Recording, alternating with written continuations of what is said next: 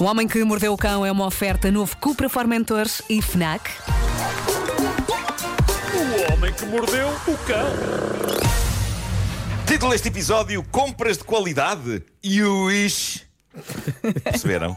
Sim, sim. Perceberam? Adorei. Bom, ah, eu, eu hoje comecei por pensar: epá, se calhar era giro fazer um grande balanço do ano do homem que mordeu o cão. Depois pensei: ui, o trabalho que isso dá! E então desisti. Bom, ah, portanto, optei Sincero. por, ah, por algo completamente diferente, mas eh, fascinante. Se vocês bem se lembram, e eu contei isto na rádio há uns tempos, em 2020, isto não foi em 2021, foi em 2020, eu descobri uma coisa incrível nos anúncios das redes sociais que eu- achei que tinha que fazer parte do meu espólio da cave. Basicamente encontrei uma figura de tamanho real do Jack, a personagem do filme Nightmare Before Christmas, O Estranho Mundo de Jack, do Tim Burton, era uma figura enorme do Jack que cantava e que se mexia. Era uma coisa super sofisticada, merchandising oficial da Disney, e estava num site, um site que não seria. Digamos a coisa com o ar mais confiável do mundo, mas que também não parecia a coisa menos confiável do mundo, ok? E estava nesse site à venda por 30 euros. E eu, olha, olha, e pumba, mandei vir. Enquanto esperava que aquilo chegasse, fui investigar sobre a figura gigante que eu acabara de mandar vir e é então que eu me apercebo do preço real dela em lojas normais, tipo a cadeia americana de supermercados Walmart. E era para aí 300 euros. Oh, ok?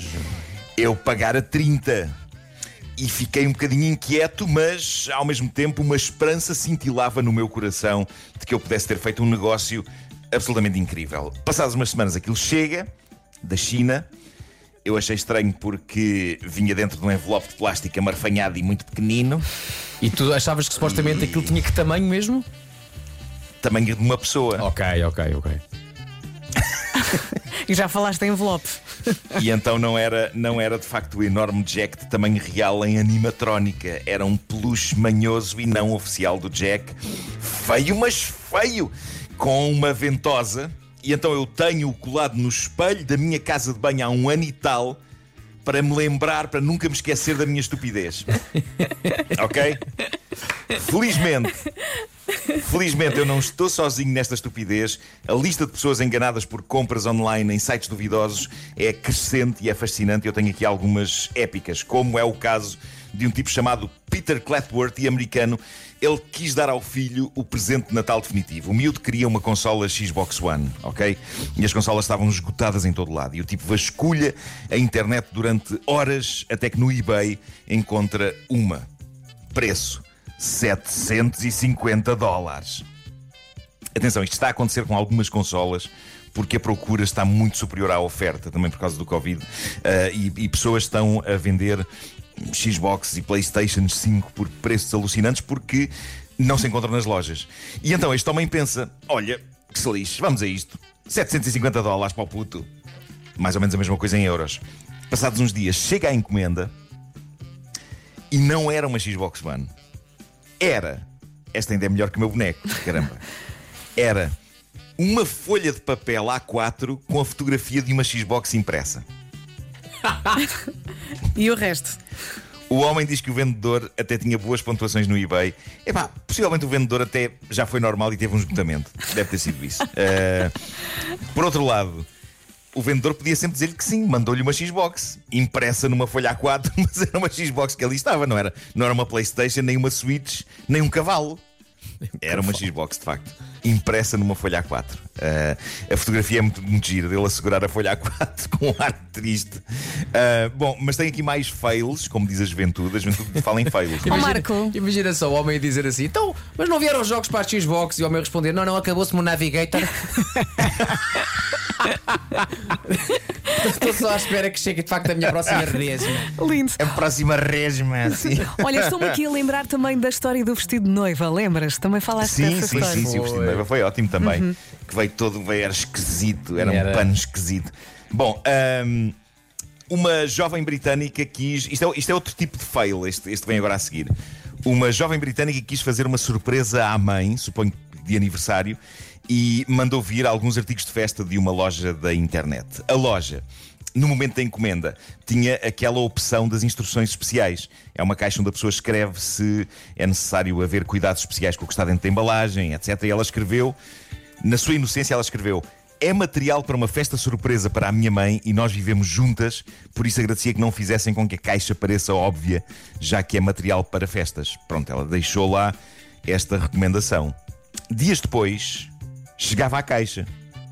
E há que dizer, a caixa até era discreta, exceto num autocolante estampado em cima da caixa, onde se podia ler o seguinte: encomenda número 4924533, vinha o nome da senhora, Nicole Davis, uhum. Reino Unido, etc. E depois vinha escrito: Instruções especiais de entrega. É material para uma festa surpresa para a minha mãe e nós vivemos juntas. Por isso agradecia que não fizessem com que a caixa pareça óbvia, já que é material para festas. A mensagem dela vinha colada num autocolante enorme em cima da caixa. Em caps lock. E foi assim que a Nicole percebeu que as instruções especiais de entrega não eram para a loja, mas sim para os correios e para o carteiro que fosse entregar a caixa. Pronto. A mãe ficou a saber que ia haver uma festa surpresa. Hum. E que ali vinham as coisas todas para essa festa surpresa. Oh mãe, como é que Bom, sabias? Uh... Oh. Um outro senhor largou nas redes sociais a história da encomenda que fez para o seu patrão. Eles trabalham num escritório, precisavam de cadeiras e então descobrem um negócio incrível: 50 cadeiras num leilão online por aquilo a que se chama o preço da uva mijona é uma das minhas expressões favoritas do, do, linguajar português. Eu adorava saber quem começou isto e que tipo de uva é a mijona. Foi a minha Mas avó. suponho que seja uma. É uma uva de má qualidade, não é? Deve ser. Has de perguntar à tua avó. É uma uva, de má, uma uva de má qualidade que dá origem a vinho com sabor a urina. Só pode ser isto, não é? Mas pronto, o patrão ficou entusiasmado. 50 cadeiras que nas imagens pareciam impecáveis para encher o escritório sem gastar muito dinheiro. Ele ganhou o leilão e depois ganhar o leilão, o senhor que conta a história e o patrão percebem onde vão ter de ir buscar as cadeiras. E, meus amigos, é onde, uma Marco? creche. É uma creche. As cadeiras pareciam normais nas fotos, ao vivo, nos assentos delas caberia mal e porcamente uma nádega e as pessoas ficavam com os joelhos no queixo. São aquelas, crianças, são eles... aquelas cadeirinhas que quando os pais vão claro. à escola têm que sentar lá também, não é? E ficas com Mas os o que é joelhos na cara. O que é giro é que de facto eram cadeiras pequeninas a imitar cadeiras de escritório. Vai ser maravilhoso. Mas eram pequeninas. Um, e, e, portanto eles não aceitaram o dinheiro de volta, portanto este escritório deve ter ficado incrível, é tipo uma empresa em versão Portugal dos pequenitos. Mas uh, há mais uma de onde estas vieram. Um homem anónimo achou que estava na altura de ter em casa um tapete persa. Atenção, eu também estou nessa fase. Uh, o problema é que eu tenho uma cadela chamada Chiclete, que com um ano e pouco de idade ainda não percebeu bem que um tapete, seja persa, seja manhoso, não é uma sanita, ok? Ela aprecia muito, de facto, fazer cocó em tapetes. É uma velha luta. Mas pronto, este senhor queria porque queria um tapete persa. Não tinha uma chiclete em casa e um tapete persa dá, dá, dá, uma, dá classe, não é? Dá classe a uma casa. É inegável. Antes de continuar a história, Gostava de fazer aqui um parênteses para vos dizer que aqui ao pé da minha casa, na parede, havia uma loja de tapetes persas que entretanto faliu, mas enquanto existiu, ostentava à entrada um dos slogans mais involuntariamente ofensivos, mas ao mesmo tempo hilariantes pela falta de noção da história ao mesmo tempo, sendo involuntariamente ofensivo, ninguém podia dizer que não era verdadeiro. Era, era quase factualmente verdadeiro. Que é que Mas é o tipo de coisa, é o tipo de coisa que não fica espetacularmente bem como slogan de entrada numa loja de tapetes persas. Aquilo dizia assim: das mãos do Oriente para os pés do Ocidente. Bom, sim. O... Já não existe essa loja. Um, o protagonista deste uh, caso queria um tapete vindo do Oriente para os seus pés ocidentais e encontrou uma loja que os vendia baratos. Uh, baratos de uma forma suspeita, mas ele ficou demasiado entusiasmado. Ele queria ter um tapete persa, não queria gastar muito dinheiro, escolheu um padrão, mandou vir. Ele vivia sozinho, achava que ter um tapete persa em casa iria definitivamente aumentar o seu, o, o seu sex appeal junto de miúdas que ele levasse ao apartamento. Bom. O tapete chegou, o padrão veio certo, Atenção, disse não há dúvidas, parabéns por isso, foi o que ele escolheu, chegou o padrão. O tamanho é que já não se pode dizer que tenha sido esperado, porque ele esperava forrar parte do chão da sala com aquilo, não deu para isso, mas ele mostrou uma fotografia na internet e o tapete deu um incrível marcador para livros. Ele tirou uma foto, ele tirou uma foto de um livro com a miniatura fininha do tapete a servir de marcador numa página. que era um tipo de entrada de Não, casa. não, não. Lindo. Não. não, não, não. Lindíssimo. É um marcador para livros. Lindíssimo. Lindíssimo. Deve ser? Sem dúvida. Ora e portanto, bem. agora temos sugestões, não é? Temos Deixa-me ver onde é que elas estão. Ah, estão eu, aqui. eu vou, ler devagarinho para conseguir. Começa a ver. Um, dois, três. Vera ter está a contar. Fechamos a última edição deste ano do Homem que Mordeu o Cão com as sugestões FNAC. E estas chegam como uma luz ao fundo do túnel. Já encontraste? Foram pensadas para foram pensadas para todas aquelas pessoas que chegam ao último dia do ano sem saber bem como é que isto aconteceu. Como é, que- como é que isto acabou tão depressa? De, de onde viemos? Para onde vamos? Pode começar por fazer uma lista de resoluções de ano novo. Os experts FNAC organizaram uma lista de livros para o ajudar a cumpri-las todas. Se o seu grande objetivo para 2022 é ser mais saudável e cuidar mais de si, a FNAC sugere o livro Dieta Low Food Map de Joana Oliveira. Para quem resolveu apostar mais no desenvolvimento pessoal, a FNAC recomenda o Reinvente de Gonçalo Gilmata.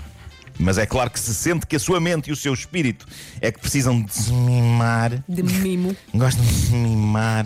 De mimo. Experimenta então o livro Transforma os Teus Hábitos de Paulo Cordeiro. Está em pré-venda na FNAC. Há por aí alguém que tenha decidido que em 2022 vai poupar mais, ou pelo menos tentar. Nesse caso, a FNAC sugere um livro para o ajudar com as suas economias. Chama-se Economices e é da Susana Rosa. Pronto, agora já não tem desculpas para não cumprir as suas resoluções de ano novo. É como diz o velho ditado: ajoelhou, tem que rezar. Este ditado aqui, bolas. Uh, boas leituras com a FNAC e bom ano. Isto está bem, isto está bem, está mesmo aqui, não está? Tá, tá, tá escrito. Tá, tá. Está escrito aqui, não é? Tá, tá. Está bom. O homem Certo. que. Abraço, Gabriel. Exatamente, o homem que mordeu o cão foi uma oferta novo Cupra Formentores, o desportivo do ano. pensador. E foi também uma oferta FNAC para cultivar a diferença e a novidade.